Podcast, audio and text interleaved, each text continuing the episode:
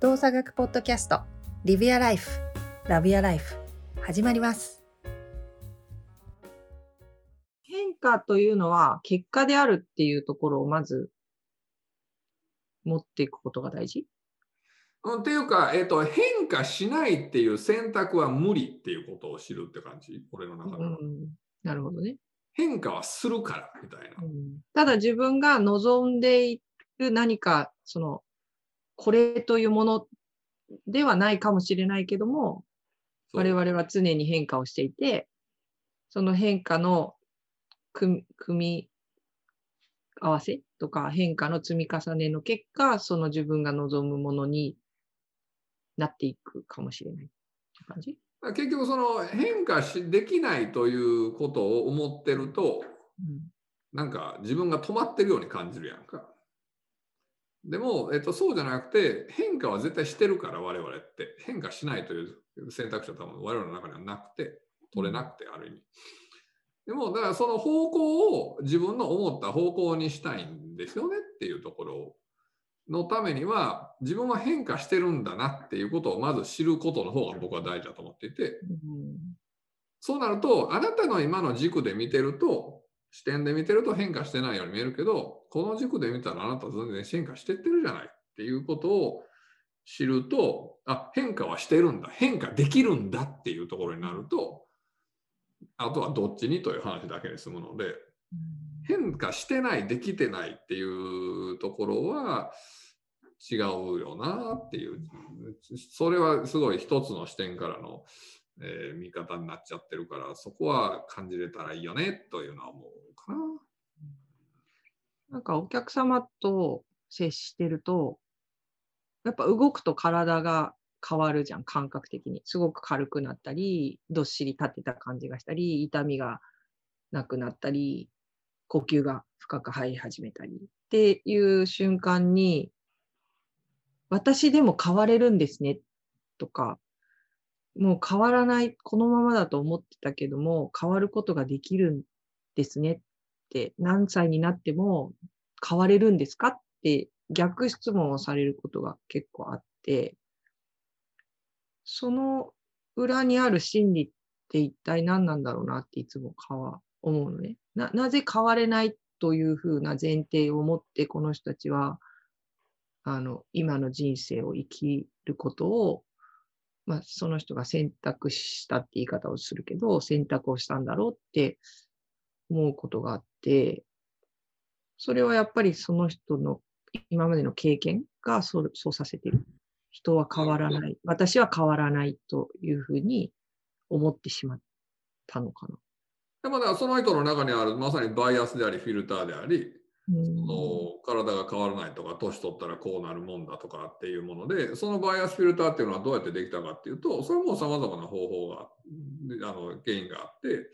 あの過去の経験だったりとか誰かに何かを言われたりとか社会の出してるメッセージだったりとかっていうものが多分すごく多くて例えばお医者さんが一言「ああもうこれ年だからしょうがないですね」って言った瞬間もうガチャーンってそのフィルターははまるわけだってさでもその辺っていうのはあのあくまでもバイアスでありフィルターでしかないのでだから人間の脳って一生変化し続けるっていうのはこれも間違いない事事実だからもう。だからそれをなんか変化できるんだと思えてる人と変化できないんだと思ってる人ではスタート地点がまた全然違うからまずはその変化できるんだっていうのを感じてもらえることってすごい大事かなとは思うけどな。あともう一つはなんかこう方向性の間違った努力をし続けるとそれはなるよね。それはどうやってわかんの？方向性が間違った努力。え人間って基本的に変化する時ってすぐファって変化するやん。例えばその今邦子さんが言ったような立てるとか呼吸が入るとかって別に2年も3年も5年もさ毎日必死の努力をした結果じゃなくてさたかだか30分から1時間のセッションやってファって変わるわけやんか。うん、うん、変わるね。でそれを感じれないってことはあなたが今までやってた努力ってちょっとずれてんだよねってところであってさうん俺はそれよく言うのはその宝物が30センチ下に埋まってる地面の1メートル横を何十メーターって掘っても宝物は出んから、それを深く掘るよりも、一回出てきて横を掘るってことしたら、すぐ宝物出るよってよく言うんやけど、まあそこつまりその自分がこう変化を感じれないことが継続されたときには、そこから離れてみることが大事だってこそう、だから違う視点を持つってことがやっぱ大事かなとは思う。と。今やってることをではない視点でアプローチをするみたいな。もっと頑張るとかさ、って思いがちやけどさ、うんなんかそうそうじゃないとこってあるんじゃないとは思うけどな。太一さん。はい。何か。いやいやいや、もう今日はね、相当難しいお話をされてるなと思って、僕の頭はだいぶパンクしますよ。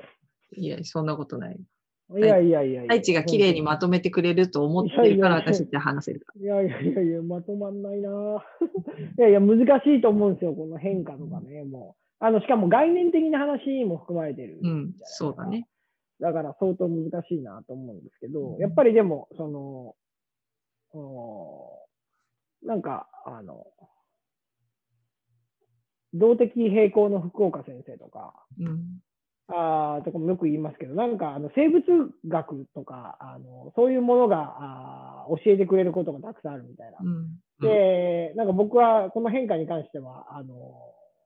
思っていて、僕も、あ僕はもうまさにそのそうだなと思っていて、その、まず前提として、まあ、リュウさんもさっき言いましたけど、あの、例えば人の体温とかも一定じゃないですか。36度とかでずっと一定じゃないですか。で、あの、ある程度、まあ、波はありますけど、あんま変化しないように見えてますけど、でもそれを維持するために、体の細胞たちはもうめちゃめちゃ代謝をして熱を発生させてって言っても、アホみたいな変化をしてるわけじゃないですか。だから何かを維持するためには、もう裏で確実に何かが変化をしてそれを維持してるわけで、そういう事実があるわけですよね。だからもう変化してるっていうことは、あのーなんていうんですかね、うん、もう確実に起こっているっていうことを、紛れもない現実であり事実である。れを起こってるっていうことで、変化もするっていうことも、あ必ずあるっていうことを頭の片隅に置いておくこと。で、それが結局、あの、生き物だっていうふうに、一つなんていうんですかね、ベースとしてあると、なんかちょっと、いろいろお考えを巡らせることができるのかなっていうふうに思っていて、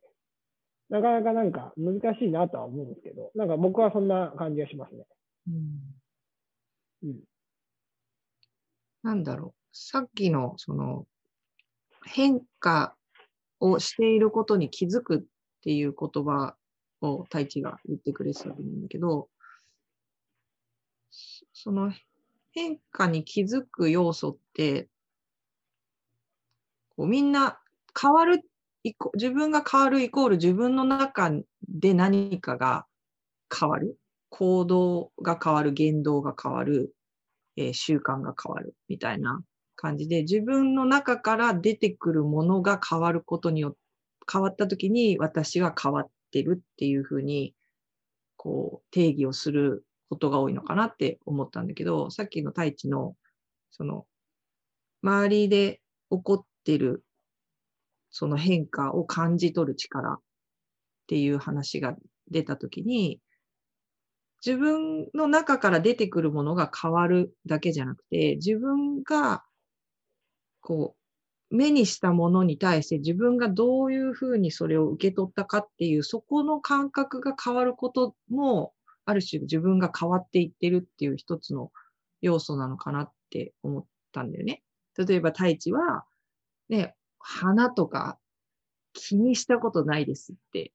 言うけど、もしかしたらある日、ね、私がこんなにね、どんな花咲いてんのとか、そこどんな花あるとか、どんな色とかって言い続けることによって、いやなんか、この道端に咲いてるこの可憐な花、綺麗だな、俺好きだなって思い始めた時に、何かが変わってる一つのサインじゃない。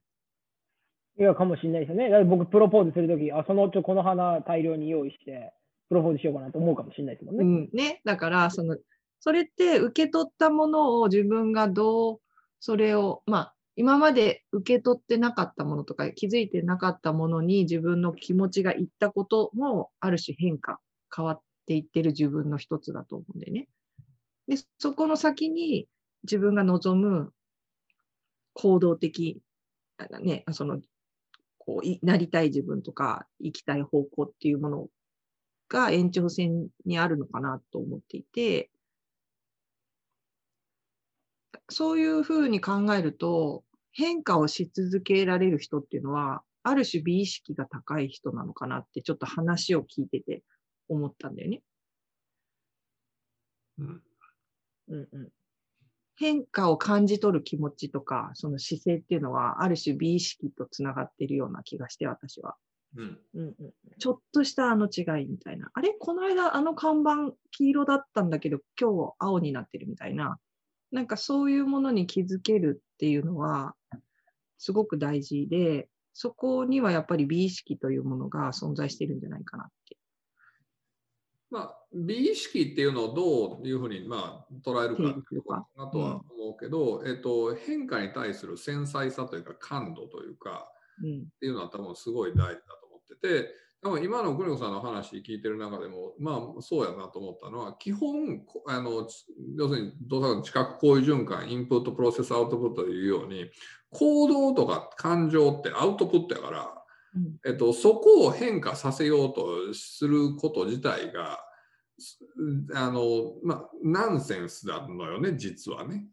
だからそれに無理に頑張るわけであってそうではなくて何をどう受け取るかというところをどう変えるかなわけであって。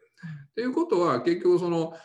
見るということとか感じるということとかその違う視点で見るであったりとかっていうそこを頑張ればいいわけであってそうすると今グルさんが言ったような見ること感じることを変えれば勝手に行動は変わるから、うん、それを行動を変えようと頑張るからおかしくなるわけであって。そのまさにインプットするものとか視点とか質であったりとかっていうものを変えるっていう方をすれば、まあ、勝手に出るてくるよねその辺の変化っていうのは。だからもうアプローチするべきなんかポイントがアウトプットになっちゃってる時点でそれは難しくなるよね。っていうのは本当そう。今の状況から抜け出したいと思ったときに、あの、その大なり小なりね、なんかこう、まあ、今ちょっと行き詰まってるわ、なのか、なんか、本当はこういうふうに取り組みたいんだけど、なんか気持ち的に乗らないわ、みたいな時って、それを変えるために、まあ、それ行動になっちゃうけど、なんか、こう、何を変化させる、人は。どんな選択肢がありますか？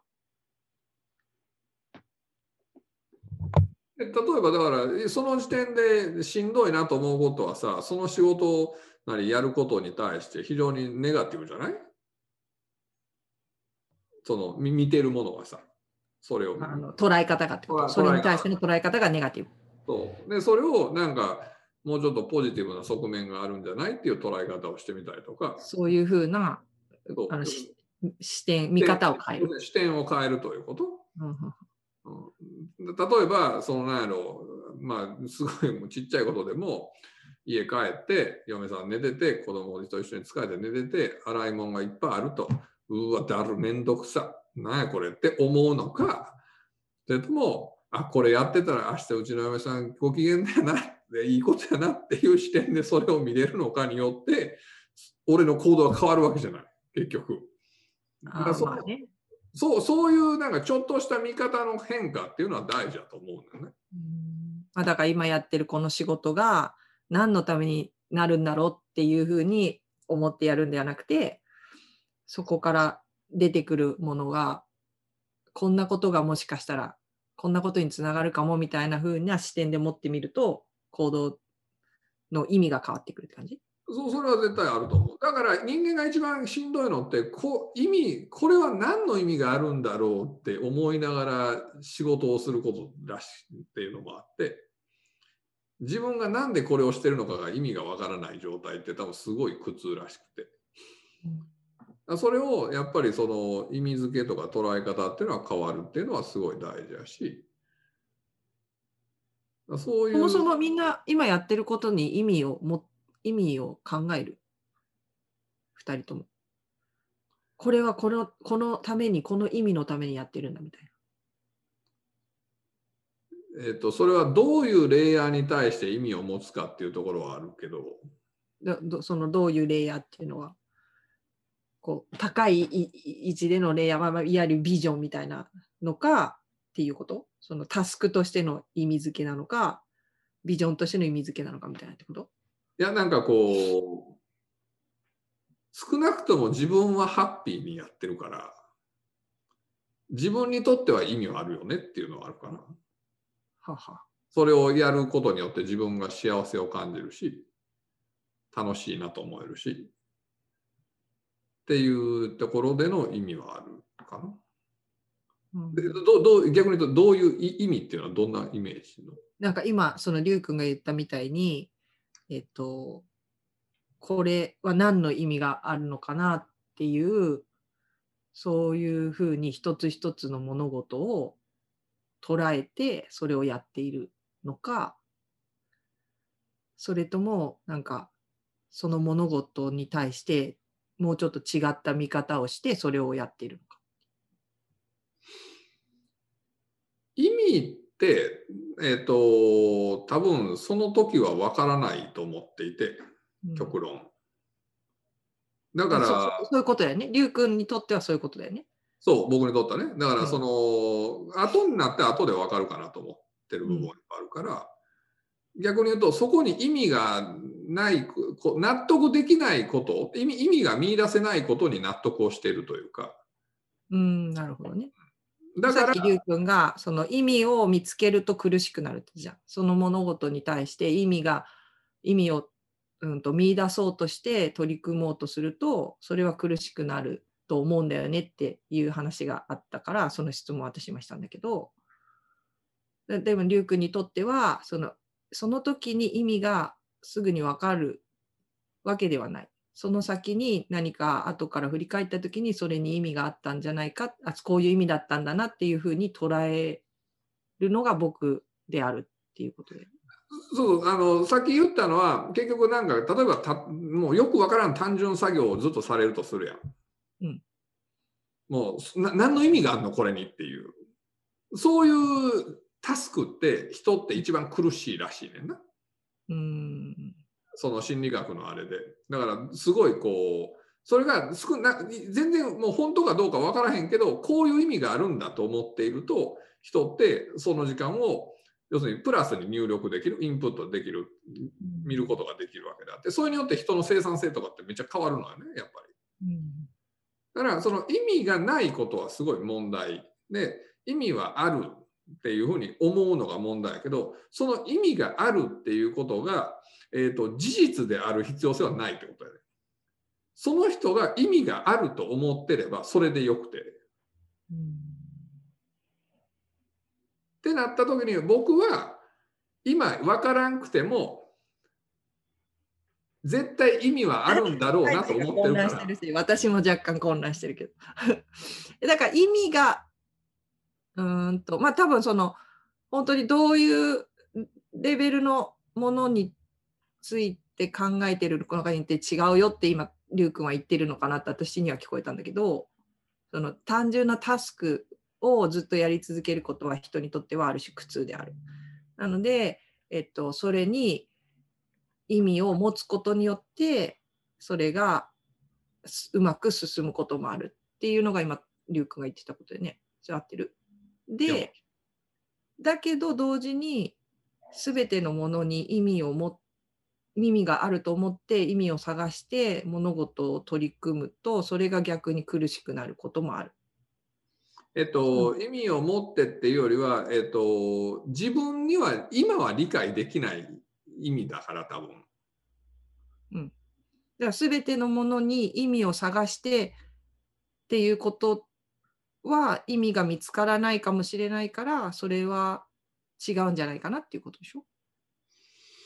そのもものレイヤーが若若干そのタスクなのか、えー、ともうちょっと広い意味の行動というか自分の状態なのかによって違うっていうふうに今言ってるのかなと思ったいや、えっ、と、多分僕的には多分同じような話になっていて、その意味というものを、まあ、まず要するに自分がやってることに意味がないって思うとしんどいと、まず。なるほど。基本的には。だから意味をがあるんだと思うことは重要。うん。そのやってることに意味があると思うことは重要ですよと。ただ、その意味があるっていうことが、えっ、と、今の自分の考え方とか思考的に納得できるかできないかは関係なくて、うん今はよくわからんけど、これには意味があるんだと思えると人は頑張れるわけで。その意味は分かんないけど、きっと何かの意味があるんだと思うことがが大切。大事であると。そうそうそう。なるほだから逆に言うと、今完全に納得しないと動けないっていう方がおかしくなると思っていて、ど。うんうんなぜなら今は意味はわからないので、そのその今の今やろうとしている変化とか今のことに対しての先ってわからないので、うんなるほどね。太一どうですか？あの、全く話は変わるんですけど、今なんかもう聞いてて、なんていうんですかね、あの、哲学者の人ってやばいな。ああいや、もう本当そう。えもうこんな感じで、あの、自由とは何かとか、教育とは何かっていうのをひたすら、あの、言語化していくっていう、そいろんな人、もう万人が、あの、ある程度納得できる言語化をしていくわけじゃないですか。う。うん。やばいですよね。頭おかしくなるなと思って。最近クラブハウスとかでも哲学の人たちが教授とか研究者が集まってクラブハウスのルームをやってたりとかするのを聞いてるとめちゃくちゃ面白い。なんかうんもそんな風に議論って進んでいくんだなって議論っていうかいろんな視点が絡み合って一つのことに対してみんながこうそれぞれの視点から見えるものを話しながらだんだんこう集約化していくんだなっていうのはすごい感じううんる。うんうん。もう本当そうですよね。ね、で、今の意味のあれに関しては、まあ、あの、もうすいません、あの、よくわかんなくなっちゃったんで、僕のあれで言うと、僕は、あの、考えない。意味とかは。うんえっ、と、だからそんなもんかなっていうふうに思っちゃうっていうところと、あとなんか自分が、なんか、なんだろうな、あの、疑問に思った時とか、あれなんかちょっと違うぞって、要は、あの、ふと思い浮かんだ時に、それは意味考えますよねって話で。それが起きなかったら、まあ、意味は考えることは、まあ、あんま僕はないかなっていうふうに思います、ね。うん。わかる。だから、あの、もうそのまま、あの、進んでいく。うんかなっていうふうに思ってて、うん。あの、なんか、全部に全部意味考え始めるともう、うん。わけわかんなくなっちゃうというか、埋めなくなっちゃうっていうか、なんだろう、意味、なんかそこにそれが起こったことが全てだと思うから、それを無視して歩くことの方が逆に私はなんか不自然に感じるから、目の前に現れたもの、目の前に現れたこと、目の前に現れた何かに、それに自分がただそこにいて、それをやるということが大事なのかなと思うから、なんか意味必要ですかって本当にやっぱ思うし、まあ、言われたら、ね、なんかどそれってどういう意味あるんですかって言われたら、まあ、ひねり出すけど、私なりに。や、なんかこれやっといた方が良くないとか、こうや、こういうふうなことがある方が、なんか後々ここにつながると思うんだよね、ぐらいの、なんかこう言葉での説明は聞かれたら言うけど、でも、え、意味必要っていうのが、まず最初に現れるかもしれない。それがないと進めないってなると、多分何もできなくなっちゃうのかなって思うんだよね。まあでも変わる、変わる上には、なんか自分が変わろう、今の状況を変えるためには、それを変えるために意味が必要と思っている人は、やっぱ一定数いるっていうふうに、まあ、感じてるから、今の話にちょっとなってるんだけど、何かをスタートする、何かを変えるためには、それをするためにの意味が必要って思っている人には、なんていうの？とりあえずやれよって感じ？とりあえず目の前にあることやっとけばっていう、若い子とかには言うけど、とりあえず全部今来たことはやっときなさいっつって。そしたらそのうち意味がわかるからとかって私雑に言っちゃうけど。いや、でもそれは真理でしょ。うん。うんなんかもっといいこと、いい言い方あるのかなと思ったりするんだけいやなそそなん僕が思うのは、なんでそういうふうな心理になるのかなっていうことが僕は気になるのよね。なんでその意味がないと動けなくなるのかなとか。うん、ある種、あのーパッパッパッパってやってみて、ポン、ああ、こうかこうかみたいな、動けるタイプの人にとっては、なそこをなんでって思ってしまうと思うんやけど、だから最短距離だと思ってるからでしょ。そう、そうやね要するに、あのー最最短距離がね。最短距離があると思ってるやん。要するに間違った選択と正解の選択があると思っていて、多分そういう人って。うんだからできるだけ最短の間違ってない選択を取りたいって思うところなのかなとは思っていて。それって、あの、間違えた選択とか最短の道ってない、ないじゃない、基本的にはさ。うんんそこってすごい大事な要素かなとは思っていて。それはすごいこう、なんていうのかな。ひとまずやってみていいよって、要するに失敗なら失敗でいいし、うまくいったらうまくいったでいいし、どちらにしろそれには全部意味があるからっていうところはすごい大事な要素だとは思うんやけどね。うん結局全部後付けですからね。そうなんだそうそう。まあ本当その通り。うんで一瞬の一瞬のその瞬間の失敗と捉えたものが本当に失敗かどうかは10年後になったら、ね、よく振り返ってみたらあの失敗が今の私につながったとかって皆さん言うけど山盛りあるわけよ、そんな。その一瞬の失敗と感じたその瞬間にとらわれるそれを失敗しないようにまず考えてっていうことがもうすでに若干なんだろう選択として疑問符ではあるよね。そう。ただ、だからそう、なぜそういうふうなマインドになるような環境なのかっていうことの方が大事で、う多分それって、そのか失敗を許容しない社会だったりとか、失敗を許容しないような育てられ方だったりとか、そういう教育システムだったりとかっていうところがすごい関係はするんじゃないかなとは思うけど、まあ失敗していいじゃないっていうところもすごい大事な気はするけどね。太一さん。でまあね、もうでもな、なんですかねそ、そこに関してはもう結局、あのいろんな方法論があるわけじゃないですか。方法論だったり、あので、僕はそこに関してはもうちょっと綺麗事じゃないなと思っていて、あのなんていうんですかね、あのすごくいろんなものに対して抑圧的に抑圧的に過ごしてきて成功する場合もあるわけじゃないですか。うんで、それもそれで僕いいと思うんですよ。せ制限がだからかかってってこと？抑圧って。そうそう制限がかかってるってことです。だから、だから他の周りのものからあの制限をかけられてる。うんうんえで、それで成功する場合ももちろんあるわけなんで、いろんなパターンがあるっていうことでいいんじゃないかなっていうふうに思っていて、なんか、例えば変化のところで言うと、その僕がまあ今話してて思ったのが、そのすみません、僕トレ、トレーナーっていう仕事してるんで、あれですけど、その例えば、その左手に、えー、3グラムの重りがありました。右手に、えー、4グラムの重りがありました。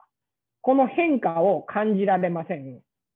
でも右手の重りを4グラムから5グラムにしたら、あ、左手と右手の重さは変化が、あへえーなんていうんだね、えー違いがある。左手と右手は違いがあるっていう変化を感じ取れる行き地っていうのが人はあるわけじゃないですか。まあそれが多分、あの、ウェーバー・フェフィナーの法則とかって言われると思うんですけど、すいません、あの、み調べていただけると一番いいかなと思うんですけど、結局、その、それって、でもその変化って、人はその2グラムっていう変化を感じ取ったわけじゃなくて、その比率で変化を感じ取ってるっていうふうに言われると思うんですけど、だからその3対5っていうその比率を感じ取って人は、あ、変化があるって気づいてるわけですよね。だから2グラムじゃなくて、30グラムのものが左手にあったら、えー、32グラムで変化を感じるんじゃなくて、右手に50グラムがあったら変化を感じるわけですよね。3対5で。うんだから、変化って、あの、絶対量じゃなくて、相対量うんだと思うんです。人の感覚で言うと。でも、それって考え方も一緒で、あの、変化って相対的なもので感じることがほとんどなんじゃないかなって、これも、僕、あく僕ま、えーすみません。あくまで僕の考えですけど、そういうふうに僕は思ってるので、だから人と比べるなとか、いやいや、あの僕もいろんなことで言われたこともあるし、僕もあの言ったこともあるし、でもよくよく考えたら人と比べるなって、いやいや、人と比べるもんだと思うんです、人ってね。で、あのその人と比べるもんなんですけど、それを人と比べるなって言って、自分にフォーカスできる人もいれば、逆に言うと、いや、人と比べるもんだから、人と比べていいんだよで楽になる人もいるわけじゃないですか。それはもう人によって全然違うんで。だから、それはもうあくまで方法論、方法論とか、まあ、合う合わないがあると思うんで、だけど、事実として、まあ、そういう相対的なもので人は変化を感じてるっていう、その要するに根本の部分を知れることで、まあ、あの、いろんな解釈ができるんじゃないかなっていうふうに思うんで、はい。っていう話を今、ちょっと思い浮かびましたっていうところです。そうだね。相対的にっていうのはすごい大事なうん。キーなのかなって思うよね。それは多分人によって全然違うから、まあよくシンプルな言葉だと、すごくこう感受性が高いとか、感受性が低いっていう言葉を私たちは使うのかもしれないけど、いわゆる感受性が高いっていうのは、その比率がめちゃくちゃこう僅差でもそれを感じることができるし、感受性、まあ、鈍感ですみたいな人っていうのは多分その比率が大きくないと、その変化を感じ取りにくいっていう、そのあの状況なのかなと思うんでね。よく気づく人っていうのは、ちっちゃなことによく気づく人っていうのは多分比率がすごく小さくても、それを感じ取ることができるっていう、単純にそういうことだと思うので、自分が